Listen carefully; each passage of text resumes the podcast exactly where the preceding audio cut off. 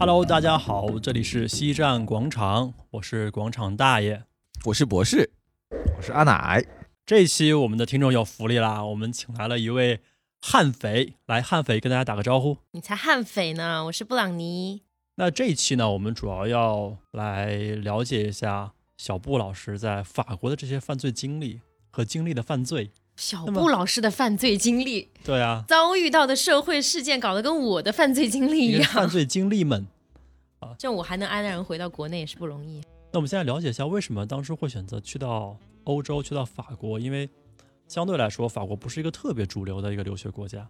就是因为它不够主流啊，就觉得去法国，去一个完全不一样的国家，学一个完全不一样的语言很有趣啊。这里补充一个知识点：小波老师去法国之前呢，先是考入了一个。国内的名牌高校，后来呢，入学之后发现情况并不是很尽如人意，这才才没有，可能是因为学业不精被老师劝退了，不是不是，就主要是就是觉得，呃，可能迟早都是要出国看看的，那不如早一点出去多体验体验。当时选法国呢，其实还有一个最重要的原因就是法国的公立学校是不用学费的，就觉得如果说因为我的出国让父母造成一定的经济压力，其实我会挺内疚的。所以说，苍天饶过谁？学校省下来的钱都拿去社会上交学费了，这确实交了很多社会学费，但是也长了很多的社会经历啊！你看，我就有你很多没有的故事。那是那是，那既然有这么多故事，那就请开始你的表演。我就是作为一个十八岁的少女的话，我出国就比较早啦，就大概是六岁左右就出去了。反正呢，我在巴巴黎大大概是生活了六年，五五年半。巴黎第几小学？哦，就是呃，巴黎八小是这样的，在巴黎有一个民间说法叫巴黎斯坦，就是巴黎很乱，巴巴黎斯坦好像也是个斯坦国，代表它很乱。但是我也在那边坚强的生活了五年半左右。听说刚到那边也不是十分顺利啊，也是先遭遇了一轮社会的毒打。具体的过程是怎么样的？说出来让我们开心一下。刚到的第一个住所。是在法国的一个比较有名的贩毒城市，叫贝谢，是在法国南部的一个小城市，在蒙彼利埃的旁边。那当时我去的时候，刚飞到蒙彼利埃，呃，接我的人没来，我在机场等了大概两个小时。那个时候手机，哎呀，暴露了，那个时候还没有微信啊，没有什么都没有，手机也没有上网功能，我只能跨打他的跨洋电话。两个小时小时之后，不是发个电报什么的？飞鸽也飞了一阵子啊，对对，鸽子飞了好久，主要是这个。然后后来两个小时之后，他终于来了。来了之后，把我带去一个小小旅馆，哎，听起来有点小旅馆。小旅馆那个时候已经很晚了，晚上十一点了。他说：“你注意，我明天再来接你。”其实就是中留学中介来接人的嘛。第二天呢，下午四点钟才来。那比较悲惨的就是，我晚上十一点到第二天下午四点钟这段时间呢，是没吃没喝的，因为我刚去法国，不知道饮用水是可以直接喝的。嗯，我就想说没有水喝，我就忍一忍吧。本来打算鼓起勇气去喝点自来水的时候，他突然给我打电话了。下午四点钟，他给我带了一杯麦当劳的奶昔。自此以后，法国的麦当劳奶昔是我那三年中最喜欢的饮品。后来他就开了个车把我带去这个贝兹耶这个城市，那住的是一个法国有零层嘛，就法国的一层叫零层嘛，住的是一个比较压抑的零层。呃，是一个西班牙房东，这房东后来也因为作奸犯科被抓了，当然这是另外一回事儿。就这个中介帮你找的房子吗？对，中介帮我找的房子，但找的是个非常差的房子，但中介费我也给了很多。把这个中介的名字报出来，我们这个节目收听率这么多，肯定会有人听到的，让他不要再去选这个中介。啊，我希望他以后好好做人，坚强。然后这个，而且这个房子在墓地的旁边。因为国外的墓地它树种的比较高，一打眼看是不觉得它是墓地的。传说中的目的地。对，墓地的隔壁啊，墓穴。然后，呃，它在一个死胡同，所以后续我就在墓地旁边住了很长一段时间。后续考到了巴黎的学校，就再去巴黎。那巴黎又是另外一段故事，住的是，呃，住所有几次的变动吧。不过就是，哎，人生向好嘛。一开始住的贫民区，后来住的富人区。一开始比较乱，经常被抢，后来就没有这样的情况了。因为巴黎是一个。还很个性化很强的城市，包括是因为我待的比较久，所以无论是故事啊还是事故啊都很多。我有个问题想问一下，请教一下布老师哈，就是啊，我之前在迪拜工作的时候，这个开一些会啊，凡是会议室里面有法国人或者西班牙西班牙人的话，他们比较喜欢说这个法语或者西班牙语。啊，我想请教一下小布老师，是不是在法国他们也不太喜欢学习其他国家的语言？法国的其实法国民众的呃英语能力其实是有一个较以前来说有个很明显的提升的，而且你说的这个差异化，其实在小城市和巴黎也有很明显的区别，而且。嗯，我其实我刚去巴黎的时候，确实是尤尤其是去的小城市，确实很多人都不会说英语，甚至你跟他说英语的时候，他回你是法语，他觉得你能够听懂。这种其实不，我们不带有站在特别高的角度说是民族自信哈，其实他觉得这个两个语言可能对他来说，就像中国人，你跟他说英语，他可能也给你回中文，他觉得也许他说慢一点就能听懂了。这其实就是一个可能刚开始的时候没有掌握这样技能，但是渐渐的等我到了巴黎之后，其实巴黎的。青年人，包括嗯有一定阶级、社会阶级的人，他们英语都非常的流利，当然会多少带有一点口音。我甚至觉得他们觉得带一点口音是一种很骄傲的感觉，他得体现，他得体现他是法国人，他得在这里面带加一点尾音，就是会觉得嗯让你觉得他是法国人这样的发音。但就是目前来说，其实他们的英语水平是已经是非常高的，而且很有趣的是，他们现在学中文的热情也非常高。哎，其实其实我回国也蛮蛮久了，但是之前在我回国前的这段时间，就是很多法国人都非常热衷于学中文。那你去很多的商店也好啊，这种社会公共场合也好，很多人很乐意跟你去交流两句中文的，从你好开始，然后就是所以他们可以刷银联，可以刷呃，可以开发票啊，对对对，阿里 Pay，我们什么颜色都有，尤其是奢侈品店的一些店员，因为其实很搞笑的是，就是中国人只要去做销售行业，一定是销冠，为什么呢？因为呃，中国的游客的购买实力真的非常的强，所以法国人为了自己能够的销售业绩提升呢，他们也会去主动去学习一些中文，甚至在招收店员的时候，以以学以会说中文为优先。所以慢慢慢慢的就是这个很有趣的现象，变成学中文的人热情非常的高。同时，中国其实是靠着自己的这个逐渐的日益的强大，它的国家魅力在提升。那外国人从一开始的好奇心到变成一种比较。比较钦佩的一个状态，所以他们对于我们的文化逐渐变成一个非常认可的状态。他们现在学习中文的一些热情啊，包括好奇心都非常高。哎，那我替博士问个问题啊，就是中国男生在法国找到外国女朋友的概率高不高？高哦，高哦。那至少在我看来是蛮高的。为什么是代替我问的呢？不是代替你自己问的呢？你没结婚啊？我帮你问一下。这你可以试一下。嗯。但但其实我以前。我不能代表广大的观点啊，但是我以前的时候，同学有调侃过，中国女生和中国男生在法国的这个青睐度的这个排位是中国女生大于法国女生，大于法国男生，大于中国男生。但是我看到的找到中国女朋友的，呃，找到法国女朋友的中国男生也是非常的多的，他们会觉得可能是一种不一样的可爱，或者是不一样。那不然这样吧，博老师送大家一个福利好了，那。我们在巴黎，在法国的话，应该怎么样可以有效的撩妹呢？就你们可能真的有点难吧，就是就语言 语言语言也不 OK，对不对？就是而且就是要不然你们就随身带火，随随时等待着需要借火的女生也 OK。那布老师有没有问人家借过火呢？哎，对你有什么借火的经历？我不抽烟呐，所以我不会借火啊。没问你现在，就是昨天。昨天以前，昨天刚戒了呀，真是的。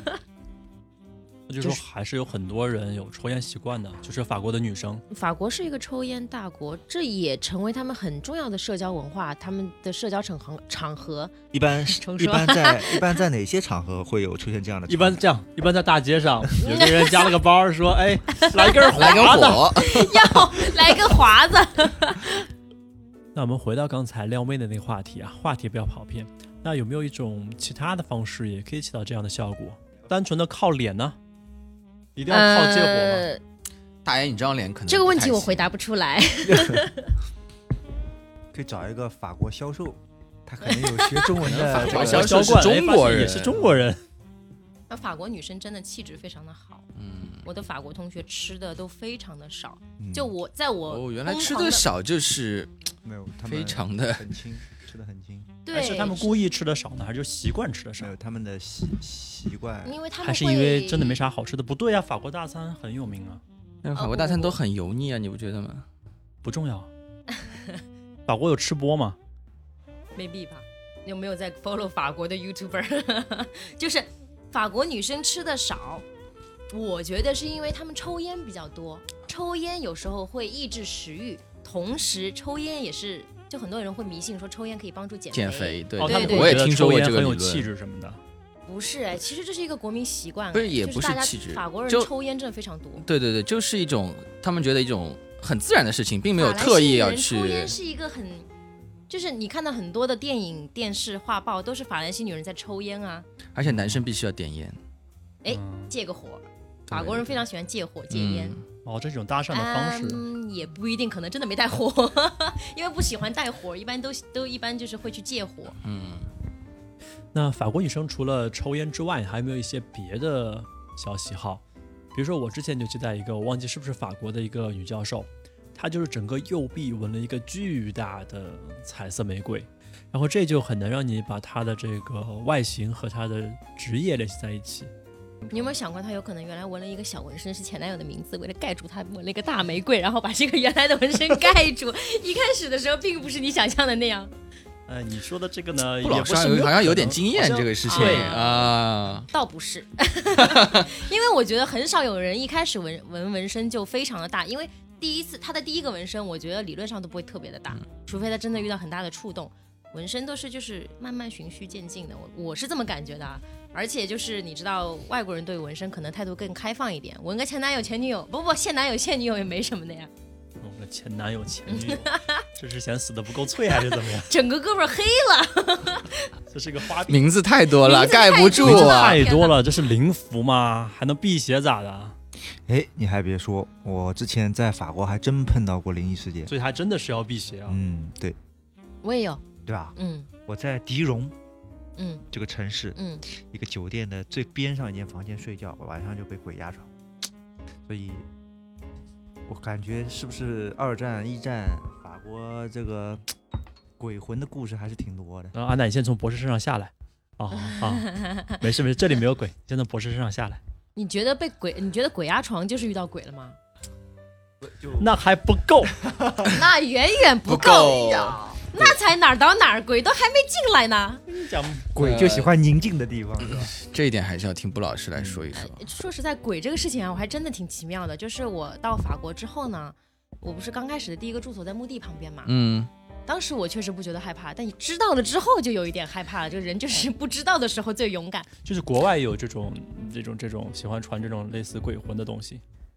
倒不是，是我自己有体验，但他真的是很好的，就是对我很好的一个一个一个朋友。灵魂就是相当嗯，于嗯不不不，我不能称之他为一个什么状态，但是我觉得他是我一个很好的朋友。还是就是一个人种，因为我我我在法国其实遇到过蛮多的呃社会事件，入室盗窃也好啊，被抢劫也好，一系列都遇到过很多次。但是就所以，我那个时候就比较胆小。嗯但是我遇到过一个嗯，遇到过几次情况之后，我就觉得哎，其实有一个 也许有一个朋友默默的在保护我。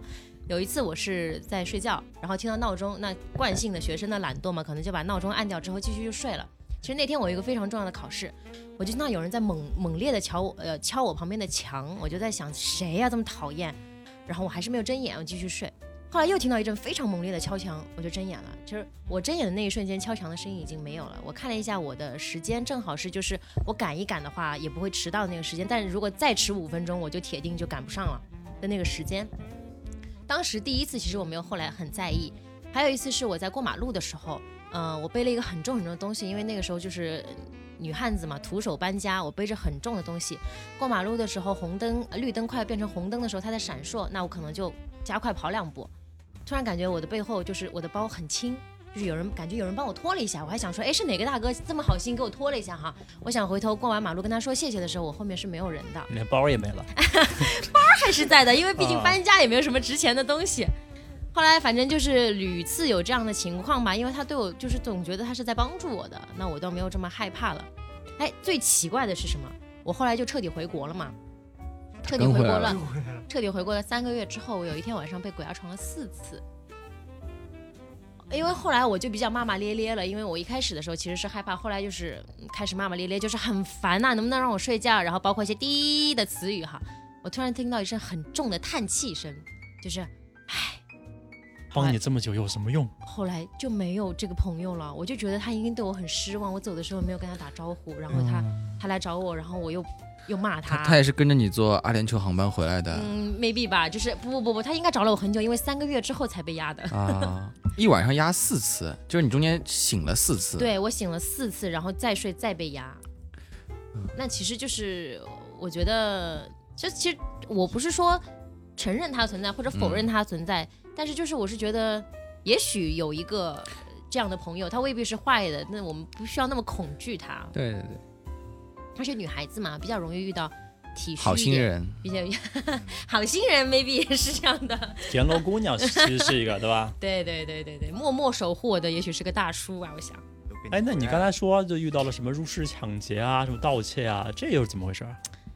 就是可能我是什么一个奇怪的体质吧，也不是说每个在那边留学或者生活的人都能遇到这些不好的事儿哈。我一方面是非常肯定法国这个国家的，另外一方面我确实遇到了非常多的社会事件。我去的第一年遇到了什么呢？呃，我被那个想要买毒的毒贩敲门儿，我还遇到过入室盗窃，我遇到过我的邻居在晚上睡觉的时候被大火烧死，我还遇到过枪击案，不是不是不是不是，停停停停，一下子信息量太大了，get 不到了。邻居被火烧死，那就在你隔壁吗？是，嗯，我当时不是住在那个墓地的隔壁嘛，然后他是一个抽完烟没没灭扔过去了，就非给扔三楼，我住零层，样非给人扔三楼去是吧？啊是隔壁三楼的，就是我住在这个一个像死胡同一样的地方，就是我们那个巷子是有底的，就断头路嘛。对对，断头路。然后我跟隔壁的一栋房子可能间隔就不超过两米，其实很窄很窄。嗯，有一天我是因为我住零层，就是中国的一层，又比现一层相对的要层高要低一点。第二天早上的时候，有一个警察在我的窗口喝咖啡，对我打招呼。我的蓬头垢面的从床上起来的时候震惊了，然后用我仅当时仅仅会的一点点法语问他怎么了，然后他就说你的你的邻居昨天被大火烧死了。我当时就是比较懵逼，但一方面懵逼，一方面想着耶，我今天可以逃课了，因为警察要问我事儿啊，就是这个是这个大家不要学习，但是确实那天我就没有去上课，所以真的是你干的。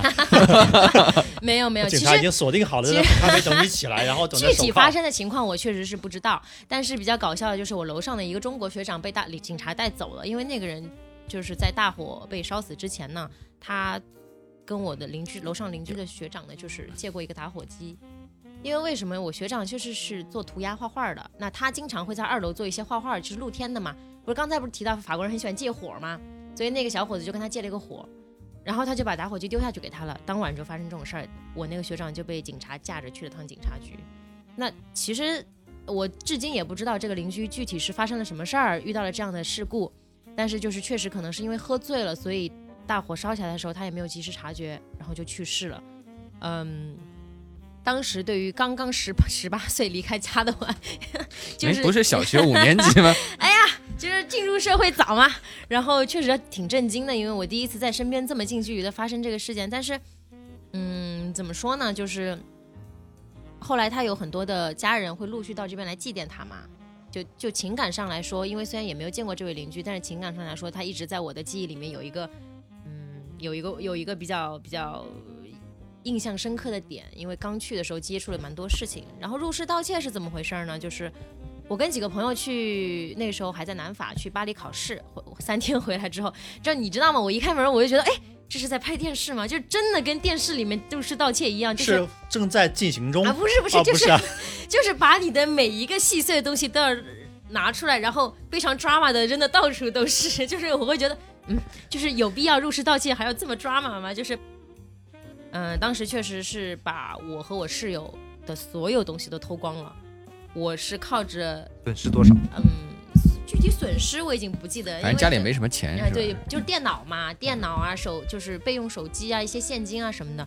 就比较好笑的是，就是当时就是我们转账的时候，中国不是会用 U 盾嘛，嗯，就像 U USB 一样的东西。就中国银行这个也会被，这也被偷走了，可能他以为是个 USB，这个他们不懂他们不懂，他们的线银行数据线都，偷得一干二净。哇，那确实有点穷了，这是强迫症的一个一个入室盗窃团伙。你知道为什么不能留东西他有钥匙，我的室友把钥匙插在门上，有一天忘了，他钥匙找不到了，他也他也没有来告诉我说，哎，我钥匙找不到了。他说，哎，反正你有钥匙，然后哎就插在门上，被我们应该是大概率是被楼上一个邻居拿走的吧，嗯嗯，就是就这样的事儿，就很很可。这个室友现在应该不联系了吧？已经这室友还是我最好的闺蜜呢。啊，这应该就是当场就不联系了。因为她的损失比我重，哎，心里这么一想，我好像没丢东西，其实人家转天就和这个盗窃团伙这东西就分好了。分赃了。啊对对对对对，因为当时我们三楼住了一个，嗯，阿拉伯系的夫妻，那他们其实是没有什么正经工作的。嗯，我就想说，他们没有正经工作的情况下，不停的买车啊，买那个买那，他也养三个孩子，那他们的这个求财渠道就不得而知了。那指不定人家是某个阿拉伯的皇室过来呢。你有没有在他家看到什么白老虎啊、孔雀呀？没有理由住在墓地旁边的。其实，但是说到这个东西，墓地这个东西，其实老外对墓地并不是特别的在意，确实，老外的墓地也没有像我们那么可怕，就是对，没有那么阴森嘛，就是说但你说到这个，我觉得还是就是比较柔和，就是他不是说是明抢啊，或者拿枪指着你啊，怎么怎么样，这种盗窃啊，这种就是感觉上还是没有那么就没有那么暴力是吧？对，没有那么暴力，但最暴力的是，警察对这件事情完全不管不顾，因为警察觉得很柔。和呀。到家的时候，我大概是凌晨，嗯，就十二点左右吧，然后给警察局打电话，警察局说：“嗨，我们这儿没有二十四 小时的出警的警察，你明天再说吧。”然后谁接的电话呢？他就负责接电话。哎，你打警察电话总还是打得通的。只要不是紧急事件，他们一般都可以拖到明天给你弄。对对对。然后我还问他，我可以拍照片吗？哦，不是，我我可以动东西吗？你们需要拍照片啊什么的？他们都说啊，你们随便动吧，因为其实他们就是说白了，他们也找不到，找不着，真对找不着。国外的监控没中国这么发达，根本找不到。哎，到哎，我们这里不带有任何民族歧视。对对对对对我，说的是很古早的事情了，虽然我只有十八岁哈。这是求生欲望又体现了出来，对，就是我不是我不是针对针对谁是？我是针对你们所有人 括号。没有没有没有，啊。那有没有就稍微就是更心惊胆战一点，就是直面这样的这样的一种危险的时刻？嗯，很多在法国留过学的孩子们都遇到过被抢劫这回事儿，因为那时候苹果手机还算是比较值，在二手市场里面还是比较值钱的，嗯，流通起来也非常快。对，所以我嗯，光 iPhone 四五可能被抢了六七个吧，就是哦 就是被偷呃被抢了大概有三次，然后被偷剩下就是都被偷的。天，布老师家境还是不错的，小学就用上了 iPhone 四。布老师的每一份打工钱都用来买手机了，嗯，经常处于失联状态。也是被偷嘛，没有说 就抢抢，有抢有抢，因为有一次就比较搞笑，是我回国的时候，呃，当时是住在一个朋友家里，因为那时候我买了个早班机，大概是八点多的飞机，二连九航班的，然后八点多的飞机，我就想，那我五点钟从家里打个车出发，从他家打个车出发会近一点，然后五点钟的时候我就在下面打那个 Uber 嘛，这个时候有一个有一个有色人种的同胞们，哈，我不说什么颜色啊，求生欲满满，从远处就跑过来，当时已经距离我跟他有三十米的时候，我当时脑海里说，呃呃，我第一不会要抢我吧？要越跑越快，越跑越快，越跑越近，越跑越近，就冲向我了。那当时就跟我就是开始争夺手机嘛，但是其实我那个时候拿了手机的一大部分，就是他抢的话也没有那么容易把他抽走，我还在跟他互相拽，然后在互相拉扯的时候呢，他另一只手伸向我的包了，那我的包里面有护照啊，还有一些现金啊，还有更多就是更重要的东西，证件这些东西，我就把手机给松了。想想算了算了，对对，因为那个人毕竟人高马大，街上只有我一条呃一个人一条人，五条人 五条人啊，五条人的广告得打一下 街下。上只有我一个人，因为五点钟确实也没有什么人在那边，然后就哥们儿心想：哎呀，收工之前来单了，嗯 来，接活了。至此以后呃自此以后，我跟你说我嗯长达一年多的时间，有人从我旁边快速跑，我就觉得害怕。哥们儿想在这儿蹲你一个月了，嗯终于蹲到你了。这是我，就是其实我这是被抢的第二次，第一次更加的就是兴师动众，我用这个词儿，为什么？因为全地铁的人都下来了，因为当时我坐的坐在地铁上，因为我那时候喜欢坐靠门的那个位置，我觉得那个位置就是不会跟别人有太多的身身体接触对，比较比较偏的一个位置，但是其实那个位置离门最近嘛，嗯，那所以就是有人在滴滴滴关门之前迅速抢了我的手机给跑。然后因为我这个人是遇到什么紧急情况不喜欢尖叫的那种女孩子，所以我就是默默的跟在后面跑，你知道吗？直到跑跑跑的时候，正好那条道儿正好是一个死路，他就跳进了铁轨。那个车本来已经要启动了，有人跳进铁轨之后，司机就迅速拉闸，紧急制动嘛。这个时候，全车的人就跑下来看这个人，看这个劫匪 小偷大摇大摆的在铁轨里面走，因为没事，为什么没人敢跳下去？因为车开动的时候不是经常看见火花嘛，对，我们以为里面有电，所以就没有人没有人跑过来，就是说去跳里面英勇就义，呃英英勇去去去去见义勇为。见义勇为，见义勇为，对对对对。然后司机也在默默的看着他往前走，然后我们就这样看他消失在铁轨中。我们调监控，我后来调监控啊，或者打电话给下一站，都说没看到这个人。其实就是巴黎地铁建的比较早，所以它里面那个支路比较多，还有很多上去的那个楼梯。嗯然后后来就是这个人就变成了开始先敲你的墙，后来就跟着你回了中国，然后，压着还被你骂了。哎，最好笑的是有一个日本小人小哥哥跑过来问我你 h o n j i n d e s ka，然后我就说不是，啊，你 Honey the Sky 就是日本人是吗？对对对，我想说，哎，我应该说我日本人，没准就有人为我跳下去了。你说不是，他说哦，那算了。对，他说啊，那算了，就走了。当时大概有四二至少二十个人围观这个人。最好笑的就是有一个女生跑过来说：“你是被抢了吗？”我说：“对。”她说：“我刚才其实看见你们俩在互相就是在追逐了，我以为你们俩只是地铁赶不上，因为你也没有发出尖叫，就我以为你们俩在赶地铁而已，因为车已经滴滴滴滴滴。然后那个时候是我自己一个人去警察局报案，就很搞笑。我的法语因为第一年去刚去两个月嘛，很差。然后呃，警察就会问我：“哎，是什么样的人抢了你啊？什么？”我就说。就是就是那个土耳其烤肉，我说是卖土耳长得像卖土耳其烤肉的人抢了我，就在这里对土耳其烤肉说声对不起。就是什么语言都不懂的时候，土耳其烤肉是会说的。对每一件事情都发生在布老师语言不通的时候，对，他可能整个留学过程语言都不太通。哎，那没有，后来可能就是我反社会的阶段了，那语言通了之后，就先把邻居给点了。先把邻居给点了，又找了把枪，后来又给人毒贩敲敲门什么的。哎呀，因为我第一年遇到的事情会比较多一点，确实是不太懂那个，对，不太懂这个社会规则。听小布同学聊了这么多啊，但是我听下来的感觉是，虽然好像事件很多，但是它还是相对来说比较温和，比较没有正面冲突的。那我说一个之前我遇到的一个一个小冲突吧，就是当时刚去芝加哥的时候，之前对这里也没有什么了解，然后后来去到那边，知道这里是一个美国的犯罪之都。我刚去的那周就在电视上目睹了一起枪战，大概死伤加起来有五十多个人。你这是真人 CS，类似就直接上新闻了。然后我们就坐地铁说，我们白天去逛一逛，应该没有什么事。然后我们就从那个老旧的地铁刚出来，就在地铁出站的那个出站口，马上要走上地面那个地方，然后有两个呃有色人种，然后看到我们就开始跟我们聊天。到时因为 怎么绿色的吗？粉色，粉色，粉色，呃，反正反正就是那种你打也打不过，跑也跑不掉的这样的一个人种。这史瑞克是吧？浩克，然后他就开始开始先尬聊，说：“哎，你朋友哪来的啊？然后然后今天怎么样啊什么的？”哎，我说蛮友好的呀，我们就跟他聊聊聊，聊了之后他伸出伸出一个手说：“给我五块钱。”当当时我真的是没听懂，我是我是发誓我没有听懂，然后我上去跟他击了个掌，Give me five，呃发誓我没有听懂他说什么，我跟他击个掌可。以。可以踢完之后，我发现他好像有点不开心了。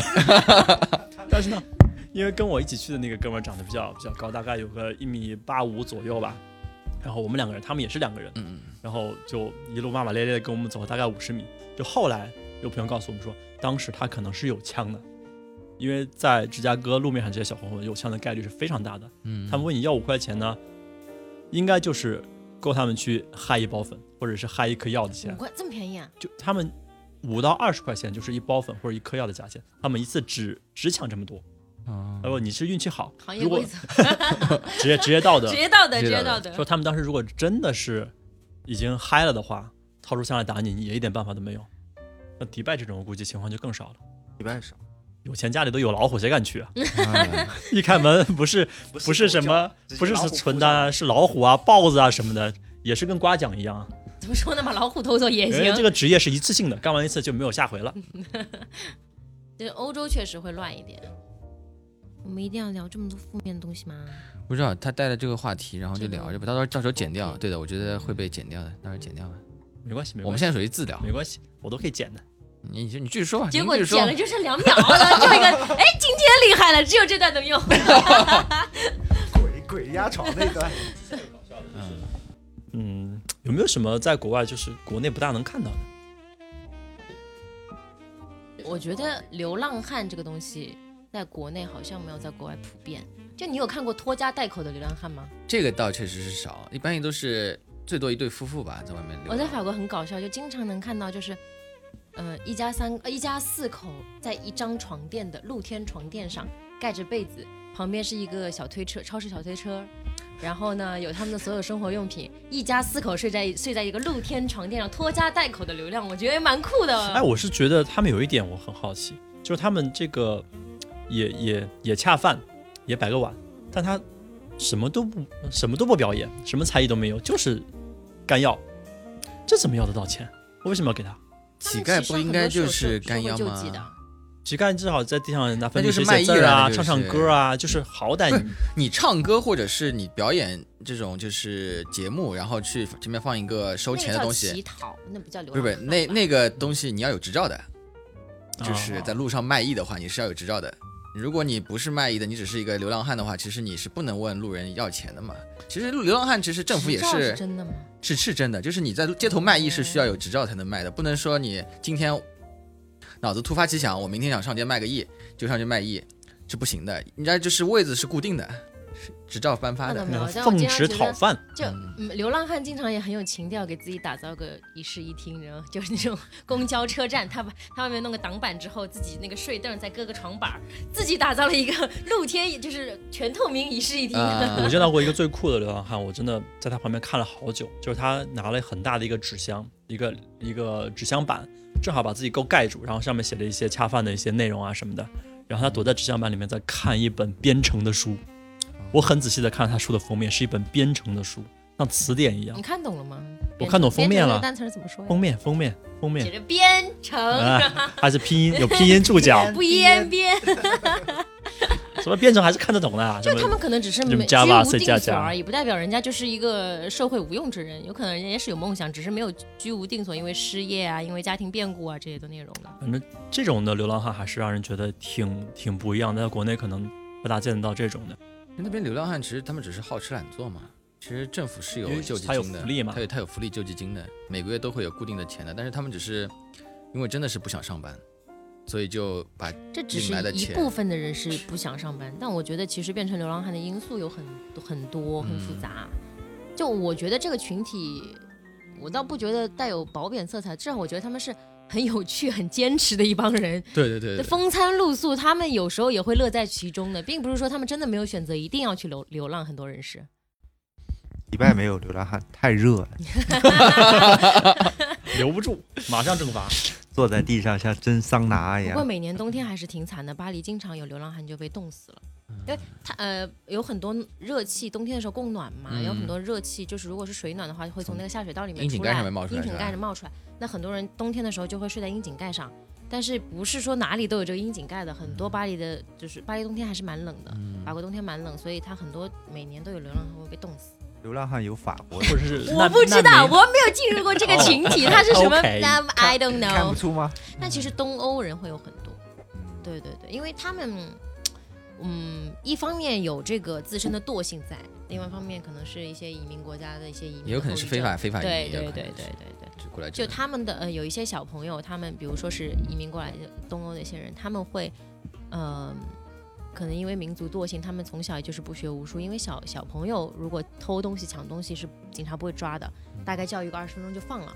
所以他们会出去组团上工了、上钟了，每天去专门去偷东西，然后基本上会在那些在法律边缘疯狂试探。没有没有在那个奢侈品奢侈品店那条街会会去偷东西，所以嗯徘徊。别人问我去法国啊，我有什么要准备的？我说嗯，别的不用准备，一定要带一个有拉链的包。如果你没有拉链那个包，这个包可能就被人家掏了几百遍了，就是真的是比较猖獗。哎之前国内新闻也报过嘛，就是那边奢侈品店门口就直接有人直接抢嘛，也不是偷了就。对对对，但是我觉得我们聊了太多负面的东西。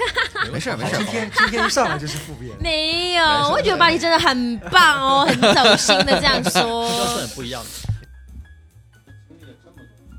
那经历了这么多犯罪事件，布老师有没有吃一堑长一智呢？哎，倒是真的有一次，我是靠自己的聪明才智把自己的这个遗失物品给追回来的。因为那个时候就是是真的去追跑过去，靠的，是聪明才智都。跟你说了，靠的不是体力、啊。聪明才智抄了个近道跑过去。没有，有一次就是那个时候不是还用那个插线耳机比较多嘛，然后突然手机就不响了，就本来在听音乐，突然手兜里的手机就不响了，那我以为有电话进来了，我就在等那个电话接通嘛。结果就是再一低头的时候，就发现只有耳机线在在在在晃 在晃荡，然后这个时候大概有呃七八个人从我身边一起路过，就是可能是呃左边有三个是一个偶像组合，七八个人一起从你旁边路过去。不是不是，就是大概左边有三个，右边有三个，但大部分都是男生，也都是我之前说的，就是个，啊，哎呀，不要闹了，傻死了。然后大概就是也是我之前说的像东欧人种的那种，嗯。当时我就是当时有点慌，我也不知道具体是谁，肯定是有人偷了嘛，也不知道到底是谁偷了手机。然后我就在观察他们，这个时候有其中有一个人突然停下来，站在路边就开始翻包嘛。我当时想想算了，就是前面七八个人、六七个人，我追过去就问他们有没有手机，我也没有胜算拿回来，就停下这个人，我就观察了一下他，他在翻包，但是他翻包的时候明显就是有点心不在焉嘛，也感觉不到他在找什么东西，我就跑过去跟他说：“我说，哎，我手机丢了。”我就想引他看看他的反应，他说你好像抢了我的台词，我也想说手机丢了。没有，我跟他说，我说我手机丢了，你你就是是不是你拿的？我当时其实问的还是蛮严肃的，他就开始装听不懂，他说啊你在说什么？他说啊你你是说手机吗？然后我想哎对，他就把自己手机拿出来，我想也对我给我自己手机打个电话是吧？万一就是看能不能接通，因为可能刚丢还没有来得及关机啊什么的。呃，其实我当时手机开的是震动，就没有声音，但是可能拿手机的这个人就 就是可能嗯、偷我手机人不知道没有声音嘛。我当时他把手机递过来的时候，我就想说，哎，对对对，我拿他手机借个打个电话吧。我说，那你把你手机借给我打个电话吧。他当时就慌了，他当时就说啊，我电话不能借给你。对啊，你抢走了怎么办？哎呀，不是嘛，你听我说，然后他就跑得很快的样子。他就很慌，他确实是怕，如果就是我手机在他身上，这个反应就肯定是我手机在他身上，他怕我手机响了，他没办法应付，他就说啊，我不能借你手机。我说你为什么不能借我手机？是不是你拿我的拿了我的手机？然后他当时就是面露一些尴尬，突然递给我一张名片。就很荒唐，递给我一个名片，说：“哎，我在旁边开了个小酒馆，你这是有空去什么操作？真的是。我就说我不要你这个名片，把我的手机给我。他就突然从兜里拿出我手机还给我了，他就说他就很恶狠狠的对我说：“这次算你运气好。”之后就走了。其实我当时接过手机的时候，我是很很慌很慌，心跳的非其实常快他想拍拍你。肩膀说：“你看远处那边有个摄像机，我们在录一档节目，跟那边招招手，嗨。哎，这节目我看过，你这个话我接不上来，凉了凉了，你就还不如不接，你还不如不捧，我真的 ”OK，你接着说。真的很冷啊！真的很冷，我都不知道我前面说了什么。不知道你说你很慌，对啊，我就当时很慌，心跳的很快，然后因为前后历时一共也就大概五分钟的样子长得那么。帅吗？我刚才说什么？我说啊，前就是其实前后历时也就大概五分钟的样子。这五分钟我倒是自己经历了一番心惊动魄，所以就是靠这次成功的经验。让我之前的那个嗯遭遇的社会事件看起来没有那么灰暗，就是吃一堑长一智这件事情，真实的也就发生在我身上了你。五分钟之内经历了一次完整的破案过程。对对对，当时应该给我想起那个贝克汉姆的那个 BGM 不，他应该给你想起那个，嗯，真相只有一个一会儿。后期给我配一下那个贝克汉姆，贝克汉姆，一会儿后期别克汉姆是什么东西？一会儿后期给我配一下这个侦探的那个背景音乐，也可以配新一的。新几组啊，中完六组吧。